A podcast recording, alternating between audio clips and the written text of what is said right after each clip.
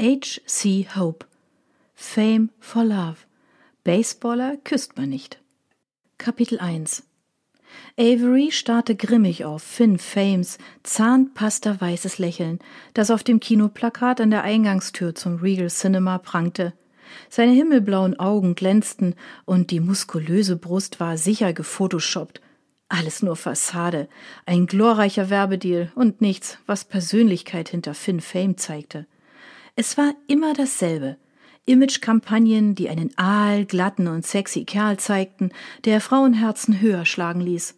Zumindest in Fangirl behafteten Illusionsblasen, dachte Avery und stieß genervt die Tür auf. Sie wurde von Pappfiguren des Baseballstars in Lebensgröße empfangen, die die aktuellen Filmplakate an den violetten Wänden verdeckten. Der junge Champion der San Francisco Giants hatte es geschafft, einen Film über sein Leben zu drehen. Warum warben die Stars von heute immer mit ihren blasierten Images? Wo blieb das Greifbare, das Nahbare? Das war nicht gewollt. Die Welt wollte nichts Authentisches, nur Waschbrettbäuche, denen ein geformter Charakter aufgedrückt wurde. Das war etwas, das Avery an der Vermarktung der Stars hasste. Ihnen wurde die Persönlichkeit via Managementvertrag geraubt. Deshalb war Finn Fame für sie nichts weiter als ein Wicht, der mit seinen 22 Jahren dachte, die Welt zu beherrschen. So wurde er zumindest dargestellt. Das trichtert Jugendlichen zu viel Selbstbewusstsein ein, in einer ellenbogendominierten Gesellschaft, dachte Avery und stapfte verstimmt zum Kassenschalter. Mürrisch warf sie ihre Handtasche auf den Tresen. Hast du es gehört?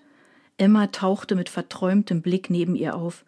Finn Fame wird eine Autogrammstunde bei uns geben. Sie griff nach einer Pappfigur und faltete sie auseinander. Hilf mir mal, forderte sie Avery auf, die sich aus ihrer Jacke schälte und den Eingangsbereich kritisch beäugte. Emma arbeitete, wie sie, seit zwei Jahren aushilfsmäßig im Cinema und war inzwischen zu einer Freundin geworden. Neue Freundschaften zu knüpfen war nicht unbedingt Averys Ding.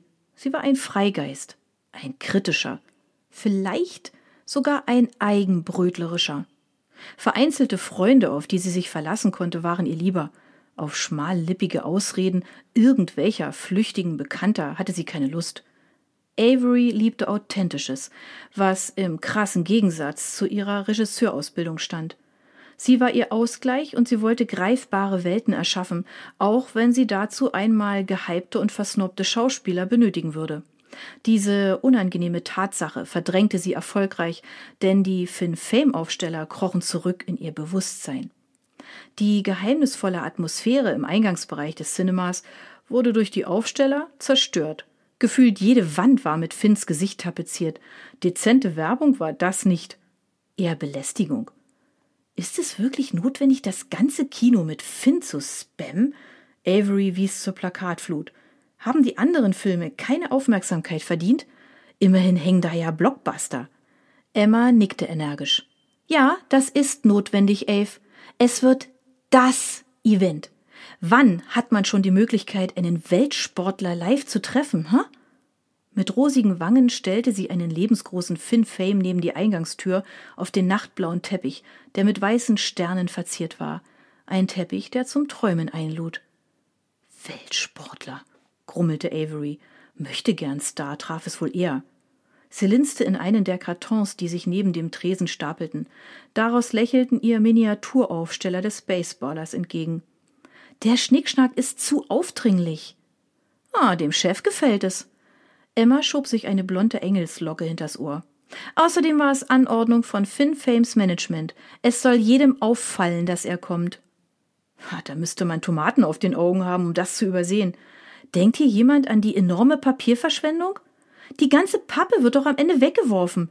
Oder sind die Dinger zum Recyceln? Am Ende holzen sie wegen des Pappmistes hier den Regenwald ab. Es wunderte sie nicht, dass ihr Chef George Feuer und Flamme für die Autogrammstunde und die Werbeaufsteller war, denn er witterte profitable Deals.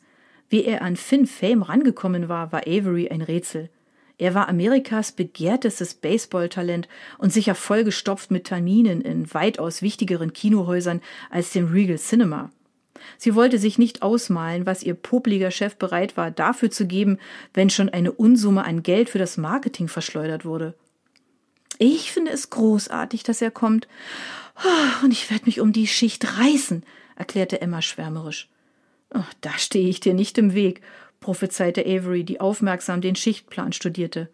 In zwei Wochen, zur Filmpremiere, würde Finn die Autogrammstunde abhalten. Abschätzig überflog sie die Eintragungen am besagten Tag und war die einzige, die nicht auf diese Schicht spekulierte.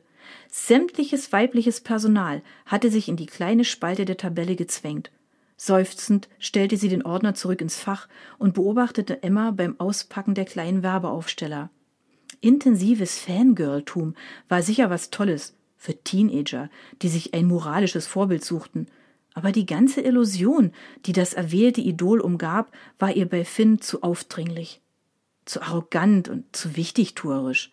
Finn war bei gefühlt jedem wichtigen Event in den Medien ein geladener Gast, beantwortete Fragen zu seinen Erfolgen mit einem siegreichen Lächeln und warf mit gespielter Großmütigkeit um sich, dabei stets darauf bedacht, mit der Kamera zu flirten.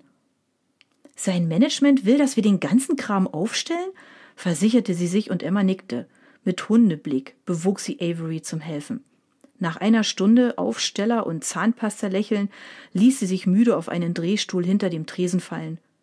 Ich glaube, ich habe ein Finn-Fame-Trauma. Emma setzte sich zu ihr.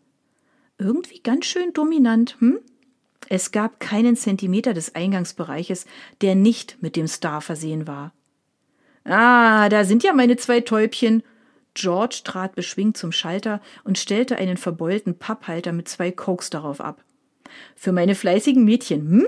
Er bot Avery und Emma das Getränk an. Ach, die Kulisse lässt den Vorgeschmack erleben, wie es sich anfühlen muss, wenn Finn hier über unseren Teppich flaniert, oder? Er besah sich zufrieden das Dekorationswerk. Avery schnaubte. Ja, fantastisch. Es geht mir durch Mark und Bein. Meine Träume werden vermutlich von Finn gesäumt sein. Emma kicherte und zog am Strohhalm ihrer Coke.